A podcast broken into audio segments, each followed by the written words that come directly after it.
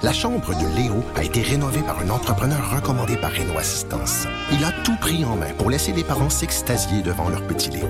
Renault Assistance, on se dédie à l'espace le plus important de votre vie. Un message d'Espace pour Brio, une initiative de Desjardins. Cube Radio. Cube Radio. Cube Radio. Acteur majeur de la scène politique au Québec. Il analyse la politique et sépare les faits des rumeurs. Trudeau le midi. Bienvenue dans Trudeau le midi à Cube Radio. Jonathan Trudeau avec vous pour la prochaine heure. Bien content encore évidemment d'être avec vous pour cette édition du 16 octobre 2018. Bon, 16 octobre 2018, j'imagine que pour la plupart des gens, ça risque d'être une journée qui ne passera pas à l'histoire parce que veux, pas la plupart des jours qui passent euh, ne viennent pas nécessairement marquer notre vie, mais il reste qu'aujourd'hui, pour au moins 74 personnes, 74 élus de la coalition Avenir Québec, c'est une journée qui va assurément euh, rester gravé à tout jamais euh, dans leur mémoire. Un peu comme on l'a vécu Hier, donc, avec les libéraux, c'est au tour de la CAQ euh, d'être assermenté. Évidemment qu'hier, c'était euh, c'était en, en, en, demi-ton, demi-teinte, comment je pourrais, je pourrais, dire ça pour les, les, libéraux. Il y avait des sentiments assurément qui étaient partagés parce que, bon, euh, il y a des élus qui perdent le pouvoir, des ministres qui doivent dire adieu à garde du corps, limousine, cabinet et autres avantages. Et je le dis pas négativement, parce que des fois, on, associe ces avantages-là qui viennent avec le rôle de ministre à quelque chose de, de très mauvais, de très négatif, parce qu'on est bien cynique euh, envers la chose politique. Mais non, s'il reste que c'est une réalité avec ces responsabilités-là vient euh, un, certain contexte, euh, certains avantages, et là, ben, du jour au lendemain, ils se trouvent dépourvus de ces avantages-là. Donc, assurément, pour eux, c'était plus difficile, mais il y avait des, nouveaux élus aussi dans l'équipe libérale qui ont vécu une belle journée. Mais il reste que ça va être fort différent comme ambiance aujourd'hui avec la sermentation des députés euh, de la CAQ parce que vraiment là, ça va être l'euphorie la plus euh, complète pour avoir déjà assisté à des assermentations de, députés euh, et on le verra aussi pour la sermentation du Conseil des ministres qui viendra jeudi et on aura l'occasion de s'en parler parce que y a déjà des rumeurs qui circulent. il reste que c'est un moment qui, qui, qui est vraiment particulier. il y a peu de gens peut-être qui ont eu la chance dans leur vie aller au Salon Rouge de l'Assemblée nationale. Parce que, bon, l'Assemblée nationale, euh, c'est accessible à tous. Vous pouvez faire des, des, visites. Euh, si vous passez par Québec, euh, vous pouvez faire le tour, aller voir ça. C'est au, juste au point de vue de l'histoire, il y a des choses assurément intéressantes, mais il y, a, il y a deux endroits qui sont particuliers aussi. À l'Assemblée nationale, il y a évidemment le Salon Bleu qu'on voit davantage, bon, dans les périodes de questions, certaines commissions parlementaires mais il y a le, euh, le Salon Rouge, qui jadis a été l'endroit où les débats euh, se faisait, mais c'est devenu la salle, euh, c'est la salle du Conseil législatif, si je me trompe pas, de son appellation. Et cet endroit-là, juste même quand vous y rentrez euh, seul et qu'il se passe rien, il y a quelque chose de spécial. Moi, je trouve que c'est une des plus belles salles au Québec, toutes catégories confondues. c'est vraiment merveilleux, c'est impressionnant. Vous vous imprégnez, vous imprégnez de toute l'histoire du Québec. Mon Dieu, j'ai l'air sentimental en vous, en vous disant ça, mais c'est vrai. il y a quelque chose de spécial quand vous êtes là. Et là, lorsque vous prêtez serment, euh, sur la Bible euh, et que vraiment là vous, vous devenez investi de vos nouvelles responsabilités de député, ben évidemment il y a quelque chose de très très spécial là-dedans. Donc ça c'est la CAC euh, qui va vivre ce moment-là aujourd'hui. Le Parti québécois, le Québec Québec solidaire, ce sera fait plus tard cette semaine. Mais là, François Legault est pas encore officiellement aux affaires. Il a été bon en voyage au, au sommet de l'Organisation internationale de la francophonie. Il a très bien fait ça. D'ailleurs, j'aurai l'occasion d'en reparler avec mon collègue Claude Villeneuve tantôt qui va euh, débarquer dans le show pour euh, nous parler un peu de, de différents dossiers politiques. Donc, François Legault qui a bien fait ça. Mais il n'est pas encore assermenté, il n'est pas encore premier ministre. On s'entend que c'est tout comme, mais il reste que euh, les responsabilités ministérielles ont pas encore été partagées. On ne sait pas qui fera quoi et on n'a pas encore une idée précise de quel sera l'agenda du gouvernement. Donc il y a des gens qui se positionnent, il y a des gens qui réagissent, qui font des revendications en se basant par exemple sur des engagements qui ont, pu, euh, pu être pris euh, dans le cadre de la campagne électorale, des éléments qui figurent dans le programme du parti. Des fois, c'est même des oui-dire, des rumeurs. Bref, on, voit que ça commence. Le bal s'organise, les gens qui viennent revendiquer. Et là, hier, ah, à l'Assemblée nationale, c'était mes amis les syndicats qui sont débarqués qui ont agité leurs épouvantails. Parce qu'imaginez-vous donc, c'est quelque chose d'absolument terrible, terrible, terrible, terrible, terrible. Euh, euh, ça me donne envie de donner raison à Alexandre Taillefer, souvenez-vous, qui disait en campagne électorale que vraiment l'arrivée de la CAQ au pouvoir, immanquablement, nous mènerait dans une crise sociale incroyable. Ah, là, les syndicats, ils disent, c'est épouvantable. La coalition Avenir Québec s'est engagée à couper 5000 postes dans la fonction publique. Oh! C'est épouvantable mais qu'est-ce qu'on va faire? 5000 postes dans la fonction publique. Et là eux ils montent aux barricades en disant c'est incroyable. Et même d'ailleurs hier le, le, le, chef syndical euh, qui était au devant de la parade pour euh, exiger du gouvernement qu'il recule dans ses engagements disait écoutez là on a tellement coupé au gouvernement dans la fonction publique on a tellement coupé on n'est pas rendu à couper dans le gras on est rendu à couper dans l'os Et hier, on a écouté quand j'étais euh, à la joute hier avec euh, Paul Larocque et Emmanuel Latraverse, euh, j'ai pris connaissance de cet extrait-là en, direct. Là, je l'avais pas entendu avant. J'ai pouffé de rire. Parce que c'est d'un ridicule sans nom. Est-ce que vraiment il y a des gens qui pensent qu'on est rendu à couper dans l'os dans la fonction publique québécoise? Honnêtement, c'est rire du monde que de prétendre cela. Et quand je dis ça, là, je dis pas qu'il y a un problème. je, je ne nie pas le fait qu'il peut y avoir un problème de ressources à certains endroits dans notre système. Évidemment, évidemment, il faut reconnaître, par exemple, que dans les CHSLD, on a un problème de main-d'œuvre. Euh, si on n'est euh, pas capable de donner des soins qui sont adéquats à nos aînés, à nos bâtisseurs, ben c'est entre autres, entre autres parce que on n'a pas assez de personnes. C'est pas toujours juste des questions de sous, c'est une question de ressources parce que ces ressources-là, elles sont difficiles à trouver. C'est des emplois qui sont très très très euh, demandants et bon ben oui, celui-là, on peut parler de sous également dans le sens qu'ils sont probablement, assurément, même je dirais, pas assez rémunérés. Euh, même chose pour les infirmières, on n'a pas assez de gens, tout ça. Donc il y a certains secteurs où vraiment faudrait avoir la tête dans le sable pour ne pas reconnaître qu'il euh, y a des manques et qu'il y a des besoins. Mais par contre, c'est gros l'État.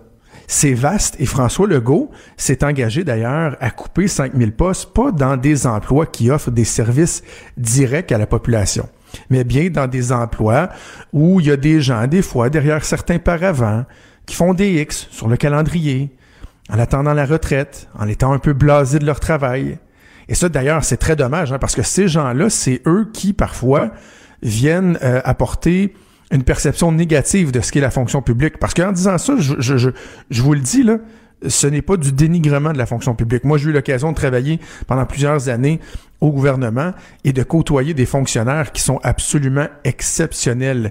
Moi, j'adore le terme mandarin de l'État des gens qui vraiment vont euh, donner leur carrière, vont passer leur carrière à être au service de l'État. Il y en a, il y en a, il y en a. Il y a tellement de gens dévoués. Mais je m'excuse, mais c'est comme dans n'importe quoi, du bois mort, du bois mort, il y en a. Et c'est ça qui m'écœure dans le discours des syndicats, c'est de ne pas être capable de jamais faire, ne serait-ce que le début d'une remise en question, d'une introspection. Écoutez, en 2014, là, Martin Coiteux, qui était alors président du Conseil du Trésor, avait été questionné sur la taille réelle de l'État. La question, c'était si on prend tous les postes de, de, l'État, toutes les gens qui offrent des services, qui sont payés par l'État et tout, il y a combien d'employés dans, dans la machine? Et Martin Coiteux ignorait la réponse. Et pourtant, c'est un gars incroyablement intelligent. Mais il ignorait la réponse pas parce qu'il n'avait pas fait ses devoirs ou qu'il ne le savait pas, parce qu'on ne le savait même pas. Imaginez, le plus gros employeur, évidemment, euh, dans la province, l'État lui-même avait aucune idée de combien de personnes travaillaient euh, pour lui. Et ça a pris donc quelques années avant qu'on arrive à que, ouais, finalement, on a réussi, on était voir un peu partout, euh, dans toutes les tentacules de l'État pour avoir une, une, une, meilleure idée.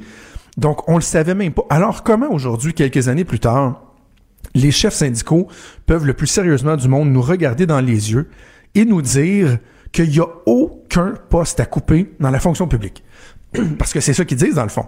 Ils disent pas à François Legault, euh, écoutez, 5000 c'est peut-être un peu trop, euh, on est prêt à s'asseoir, à, à, participer à l'exercice. Non, non, non, non, non.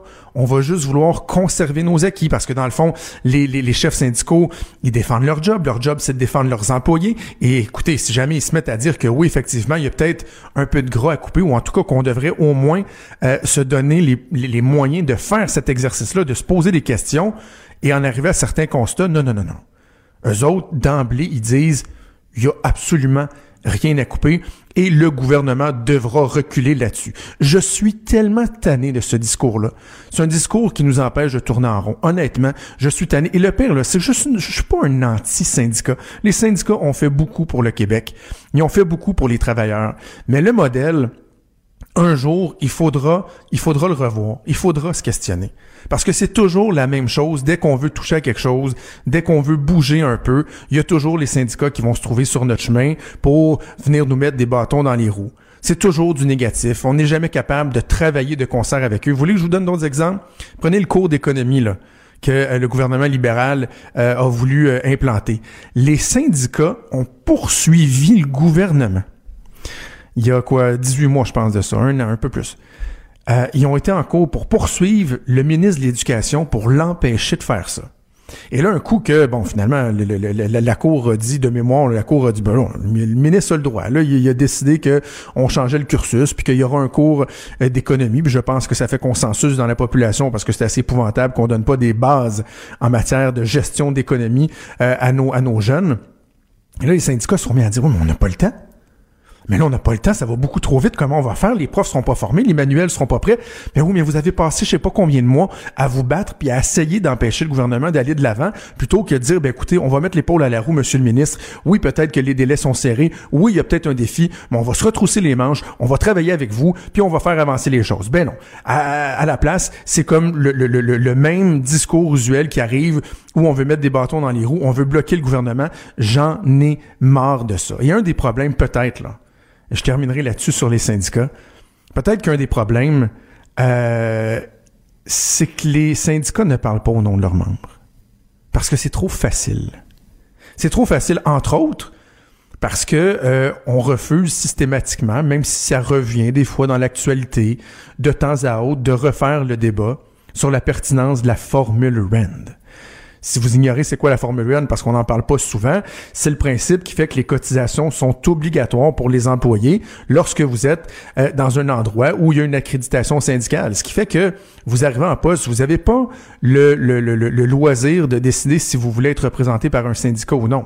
Vous n'avez pas le, loisir de dire, ben attendez, là, avant que je vous donne l'argent sur chacune de mes payes, je vais m'assurer que vous allez bien me représenter, je vais m'assurer que vous allez parler en mon nom. Lorsque vous mettez de l'avant des initiatives, euh, des discours, des, euh, des, des, des, des, des, des, euh, des, lorsque vous partez en campagne contre le gouvernement, contre un organisme ou autre, je veux m'assurer que vous parliez à mon nom. Mais non, ils n'ont pas à le faire. Avec la formule RAND, ils sont assurés d'avoir les cotisations. Vous n'avez pas votre mot à dire.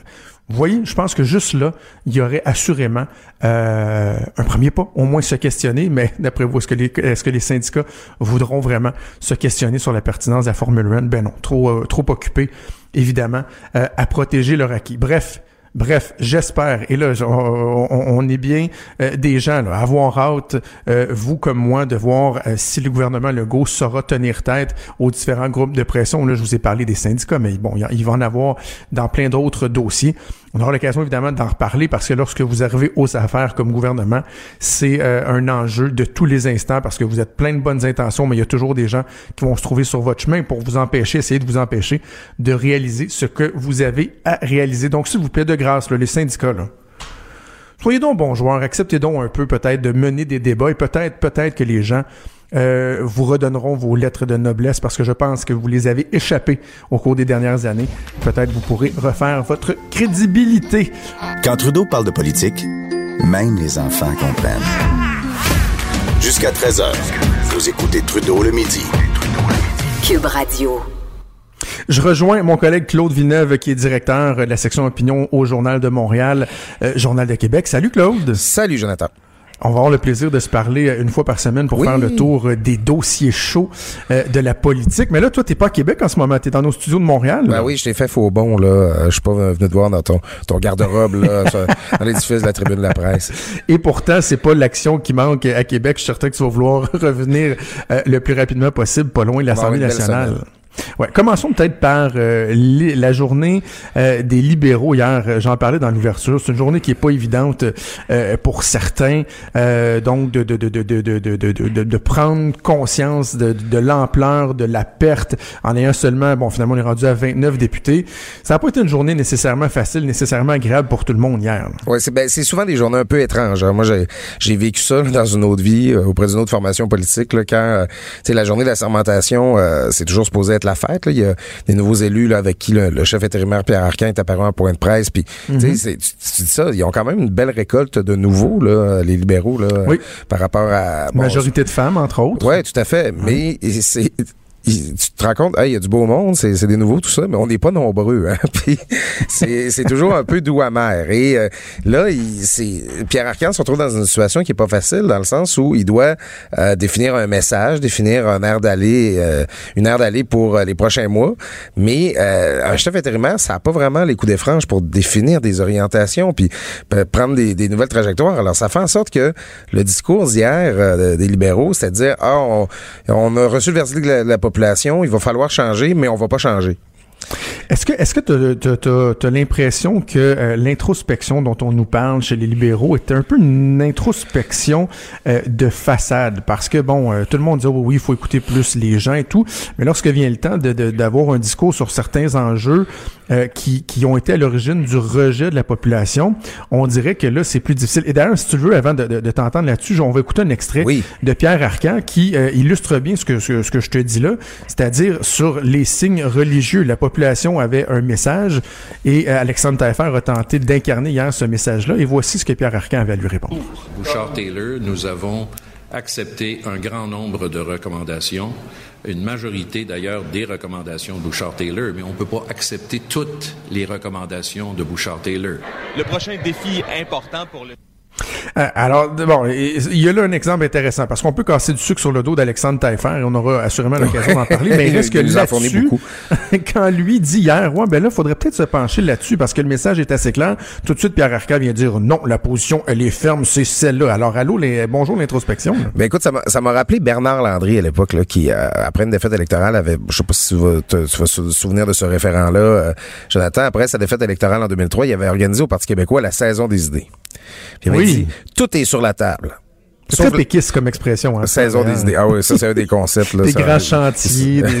Des... les Il aurait manqué le monde national. La saison des idées nationales, ça aurait été parfait. nous serons en, 2020, en 2005 à Buenos Aires, au Sommet des Amériques. Le Bernard Landry était fort là-dessus.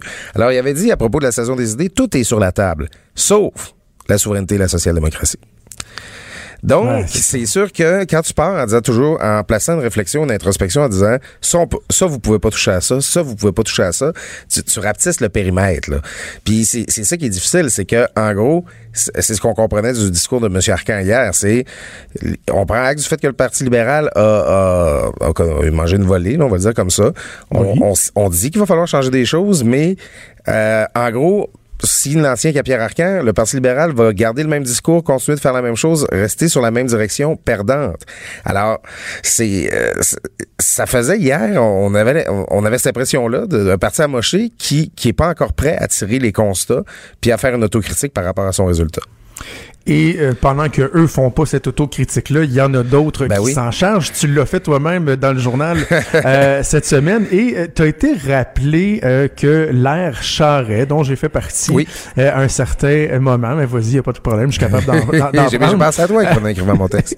ouais, tu sais que j'ai jamais hésité à critiquer les libéraux, même si j'ai travaillé jadis pour eux. Mais Effectivement. t'es, t'es, venu dans le fond souligner le fait qu'il y a des dommages qui ont été créés à cette époque-là. C'est comme si M. Charret s'en tire plutôt bien dans l'analyse qu'on fait depuis la défaite des libéraux? Bon, d'abord, il faut établir quelque chose là, pour euh, parler de la, même chose et bien s'entendre. Jean Charest, c'est un politicien éminemment plus talentueux, plus habile, puis plus plus aimable, disons, que le, Philippe Couillard. Là, oui. Les résultats électoraux qu'il a obtenus, notamment, en témoignent.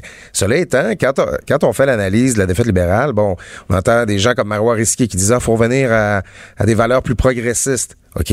On entend des gens comme Alexandre Taillefer qui faut revenir à un vernis plus nationaliste, faut, faut, faut retrouver nos racines. D'accord? Mais c'est pas des changements qui, au Parti libéral, sont survenus sous Philippe Couillard. C'est beaucoup sous Jean Charest que les, orientations actuelles du Parti libéral ont été prises. Jean Charest les, les, les défendait avec infiniment plus d'efficacité, puis de, de, de, de, de, de charisme et de chaleur que le fait Philippe Couillard.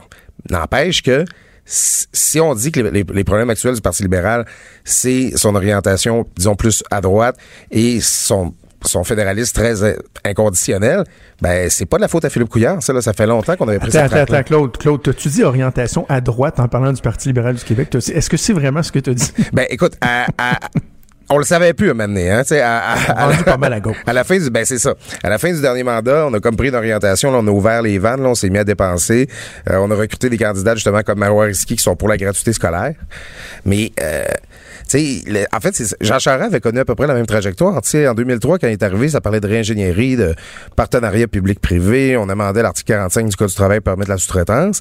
Et euh, dans les dernières années, ça dépensait pas mal au PLQ, là, ces gouvernements-là. Donc, c'est, à la limite, je trouve que la trajectoire de Philippe Couillard puis de celle de Jean Charest, elle se ressemble beaucoup. Elle, les deux se ressemblent beaucoup.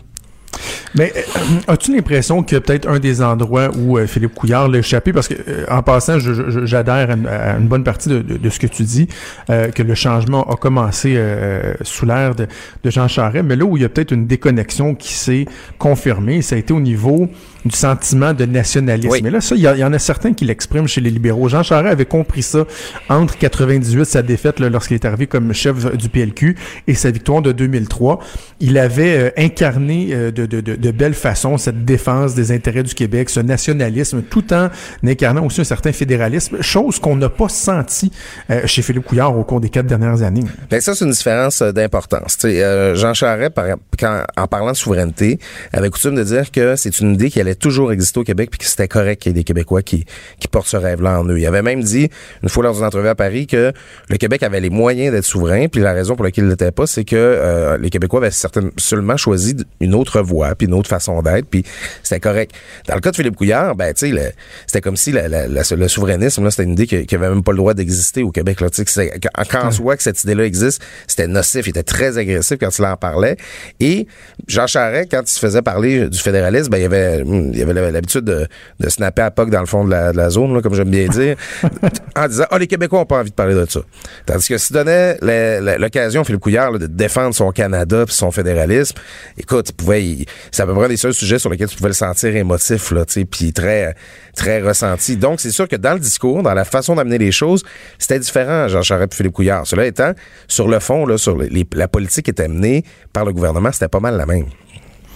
Ça va être intéressant à suivre ça, le, le, débat sur euh, l'incarnation de, de ouais, ben, du nationalisme, hein, parce que j'ai parlé à certains députés qui disent wow, wow, wow, over my dead body, dans les valeurs libérales, il y a le fédéralisme. C'est bien beau l'appartenance au Québec, mais on est des, des Canadiens. Ça risque de, de, de, se battre un peu à l'interne. Mais Robert, Robert Bourassa pouvait être fédéraliste tout en étant québécois d'abord. Oui. C'est tout, tout ça, c'est des choses que le Parti libéral devra réapprendre à, à concilier.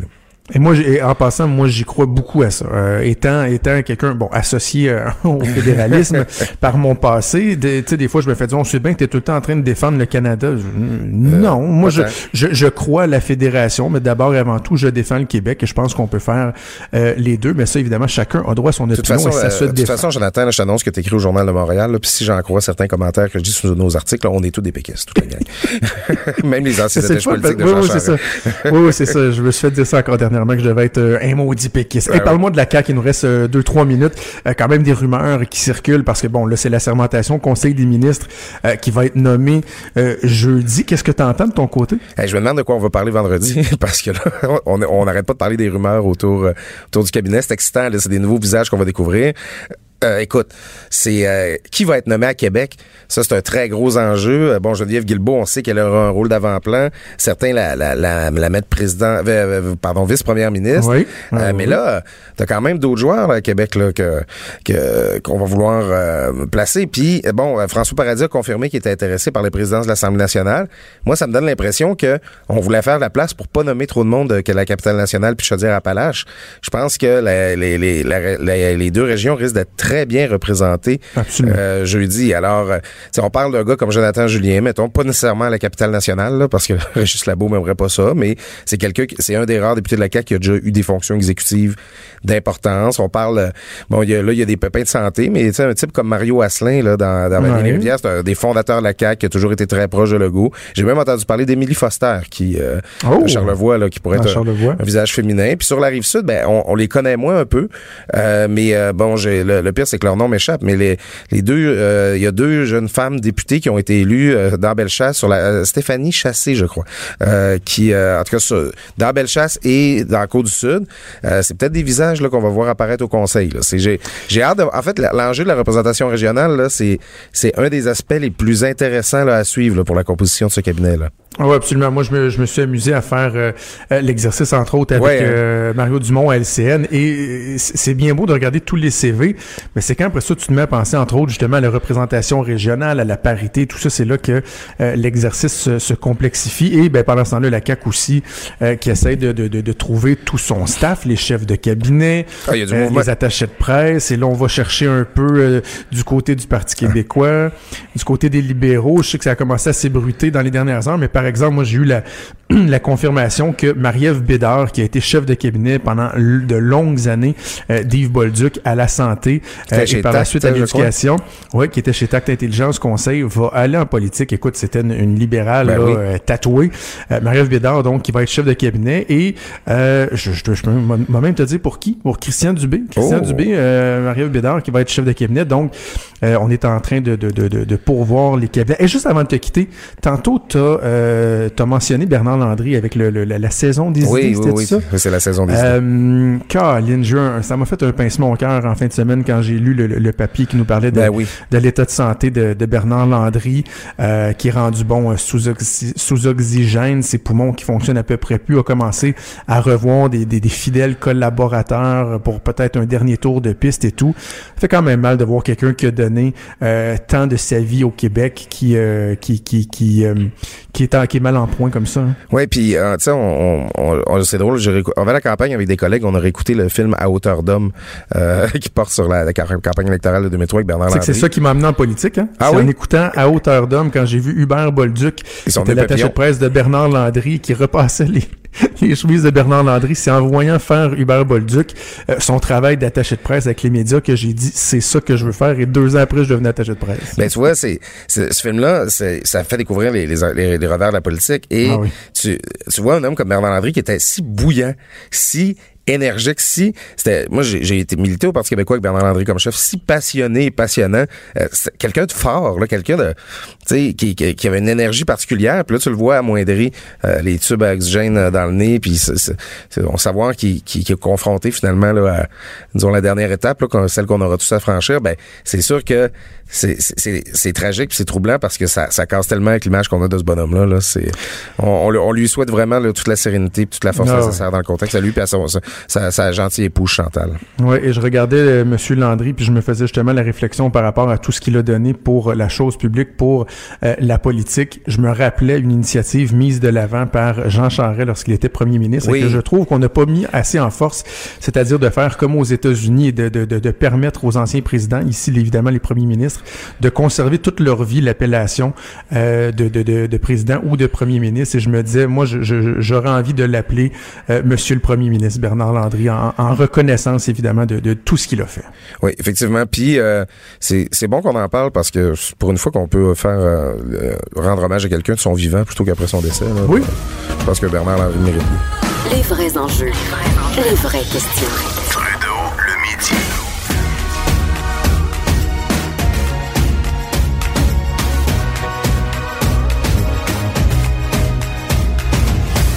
Radio.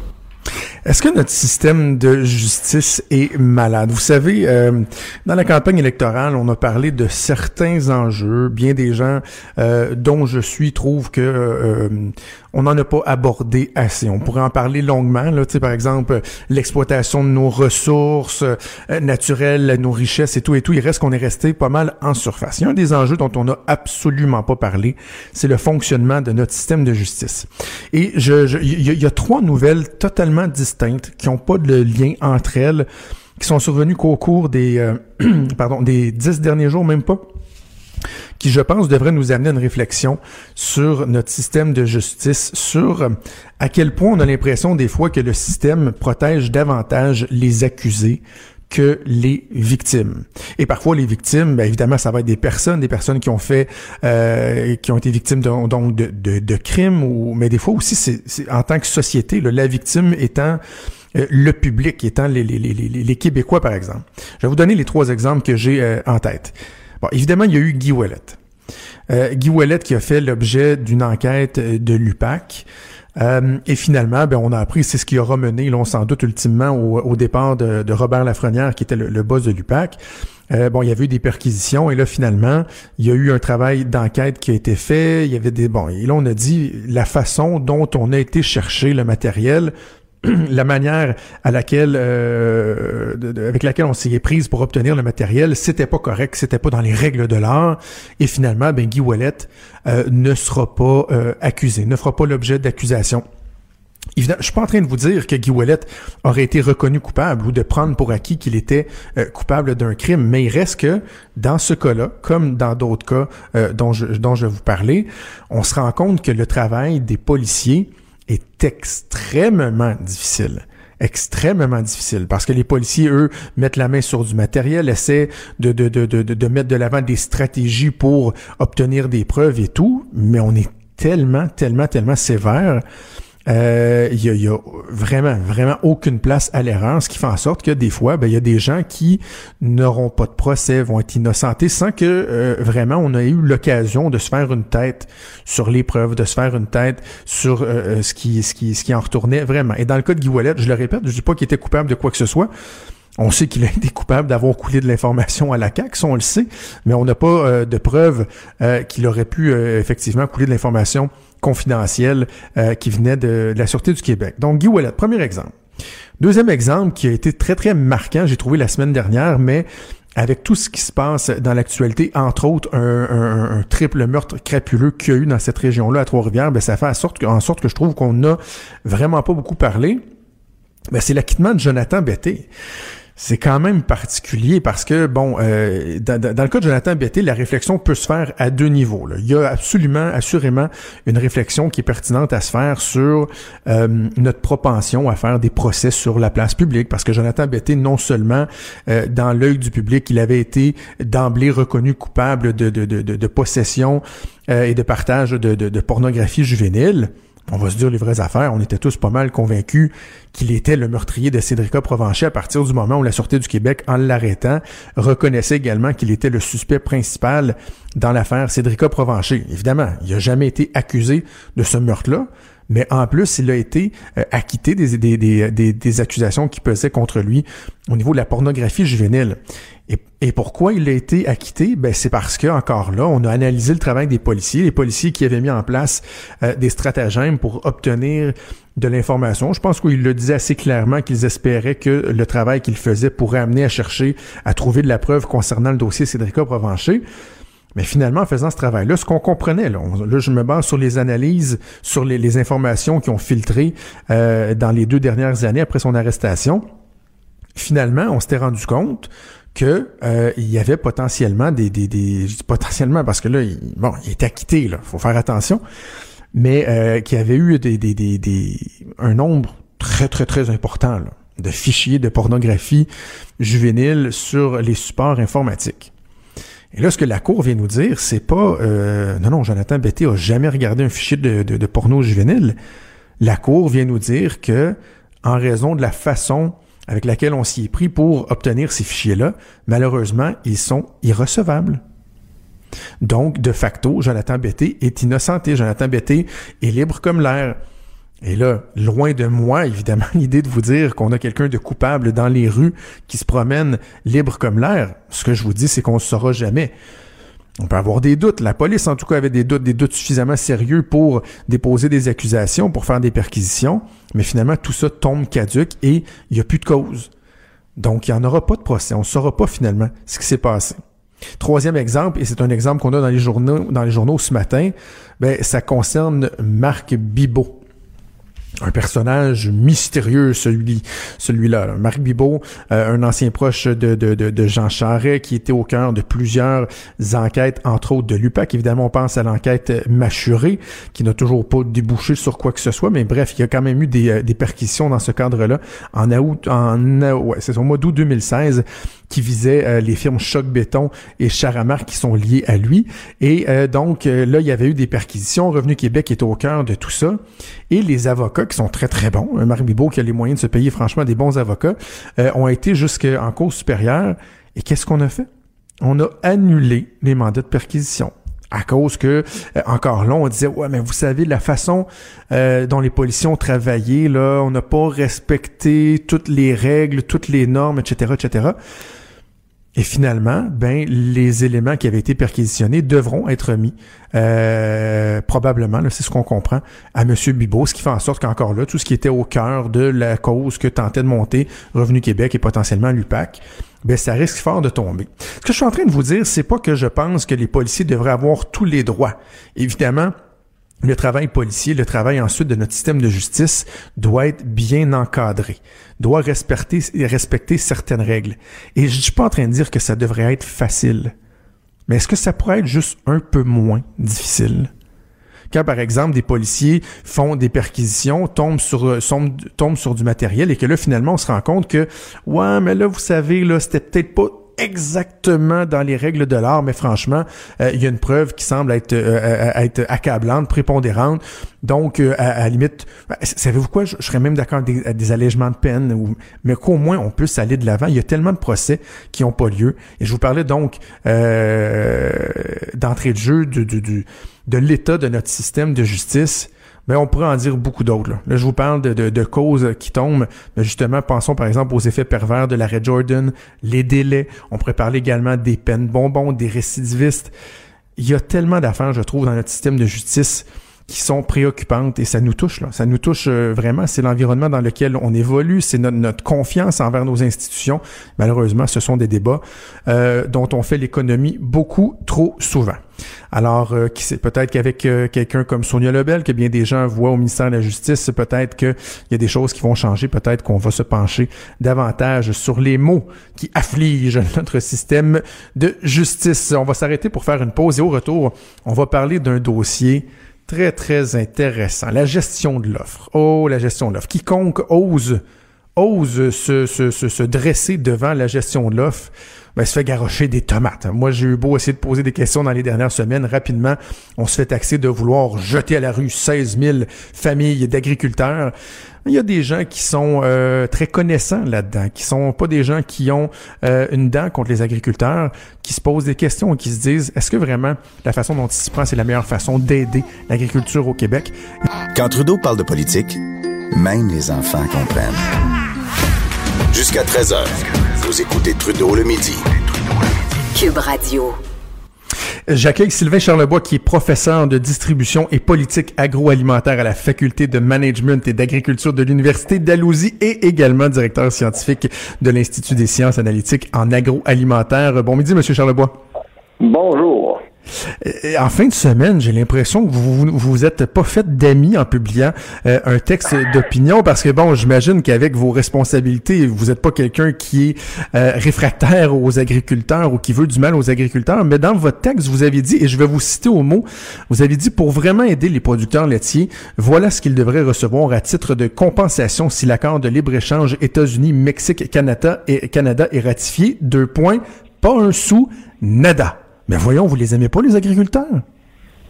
Ben, en fait, c'est parce que je les, aime et on doit s'en occuper. Il euh, euh, faut s'occuper des agriculteurs, justement. Et c'est la raison pourquoi qu'on ne devrait pas leur donner une compensation comme ça, gratuite.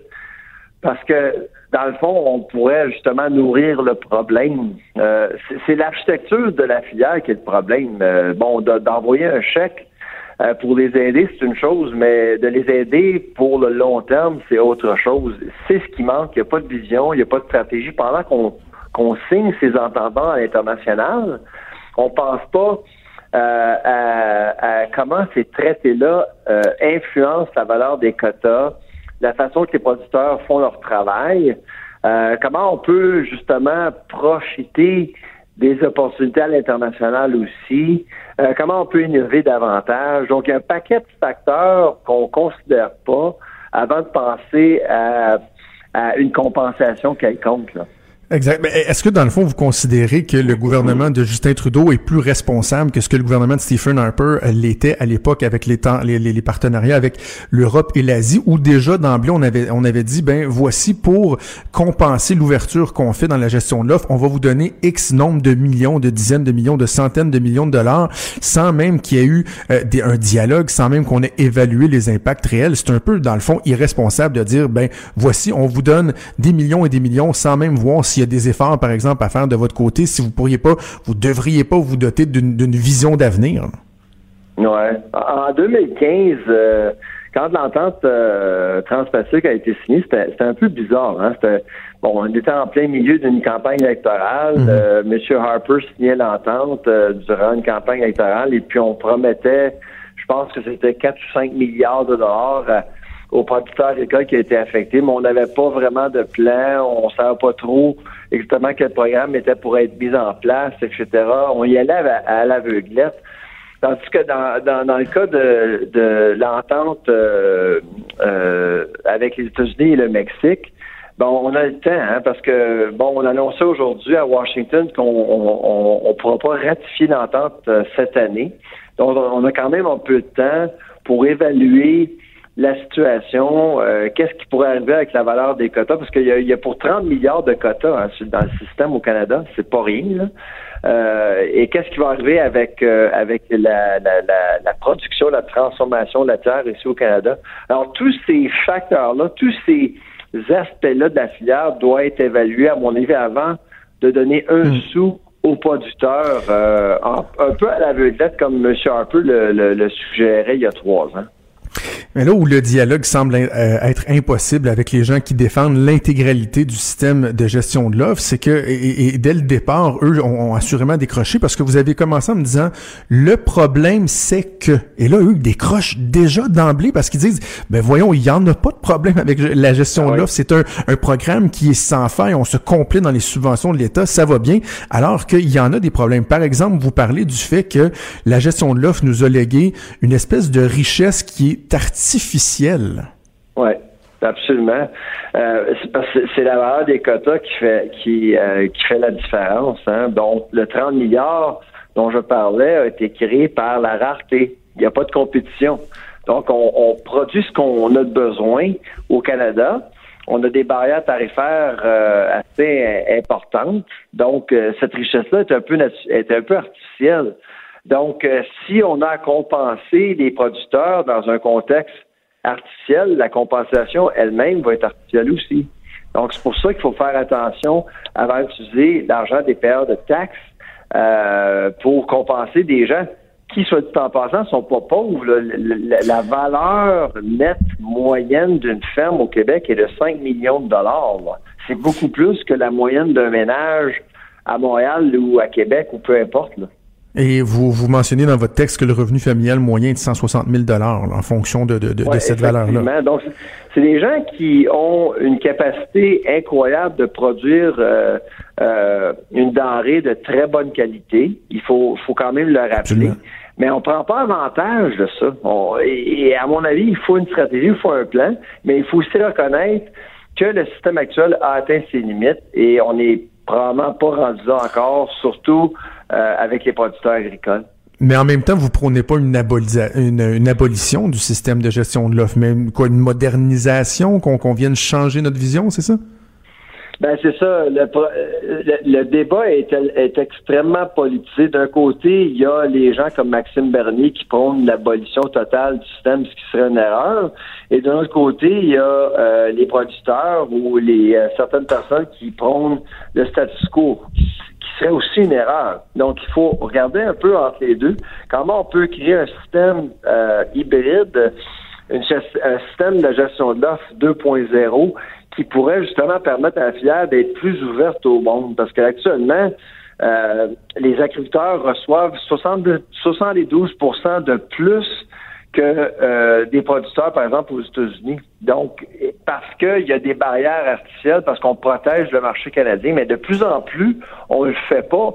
On permet à des produits laitiers de l'Europe, de l'Asie et des États-Unis de pénétrer le marché canadien. Alors, il y a un déséquilibre total qui n'est pas géré du tout.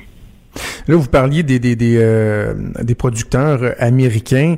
Euh, dès qu'on qu'on ose remettre en question certains pans de la gestion de l'offre, sans nécessairement dire qu'il faut euh, l'abolir, on se fait toujours répondre. Moi, je me, je, me suis fait dire là, des centaines de fois que ah, les Américains, eux autres, là, ils chialent qu'on a de gestion de l'offre, mais ils subventionnent comme ça se peut pas à coût de centaines de millions leur industrie. Mais là, dans, dans, dans, le texte que vous avez publié, les chiffres que vous nous donnez sur le, le, le, l'apport de l'État dans l'argent qui est versé aux agriculteurs nous démontre que la différence, au final, entre les États-Unis et le Canada, elle n'est pas bien, bien, bien grande.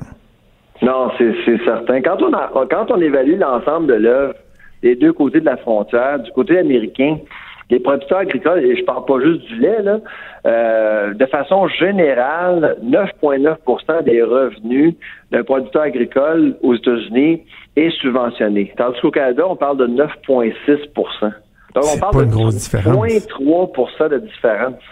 Donc, c'est certain que les subventions sont plus substantielles du côté américain, mais à peine. Ouais, c'est ça. Donc ça revient, euh, ça revient pas mal au. C'est peut-être dans la façon de faire, dans la façon de verser l'argent, mais il reste que ça revient au même. Alors qu'ailleurs, comme en Australie où on a mis, euh, on a mis fin au système de gestion de l'offre, euh, l'écart est, pas mal plus petit. Là, vous parlez d'1,7% seulement des revenus agricoles qui qui proviennent de subventions. Oui, absolument. et comment et comment se porte le système là-bas? Ouais, ben j'étais en Australie il y a deux semaines. Et j'ai visité quelques magasins. Savez-vous euh, combien euh, ça détaille le 4 litres de lait? Non. 4 Je suis pas sûr que je veux le savoir. c'est ça, c'est 4 dollars. 4 dollars. le litre finalement. Euh, et euh, souvent, les producteurs de lait du Québec vont dire, bon, euh, les producteurs québécois, les producteurs australiens se font laver. Mais en fait, pour chaque litre vendu au détail, 30 sous est versé aux producteurs. On l'affiche même en magasin. Ah. Donc, il y a un partenariat entre le détail et la production qu'on verra jamais au Québec. Jamais, jamais. Et, en terminant, il nous reste euh, à peine une minute. Et, ça serait bien d'intégrer dans le vocabulaire de nos agriculteurs, même si on reconnaît leur travail, leur dur labeur et tout ça, mais le terme efficacité. Et ça, vous en parlez également dans le texte que vous avez publié. Non, mais c'est vrai, on dirait que le système de gestion de l'offre euh, vient, vient faire en sorte qu'on étouffe euh, toute innovation, les, gains d'efficacité. Ça serait bien de tabler là-dessus, n'est-ce pas?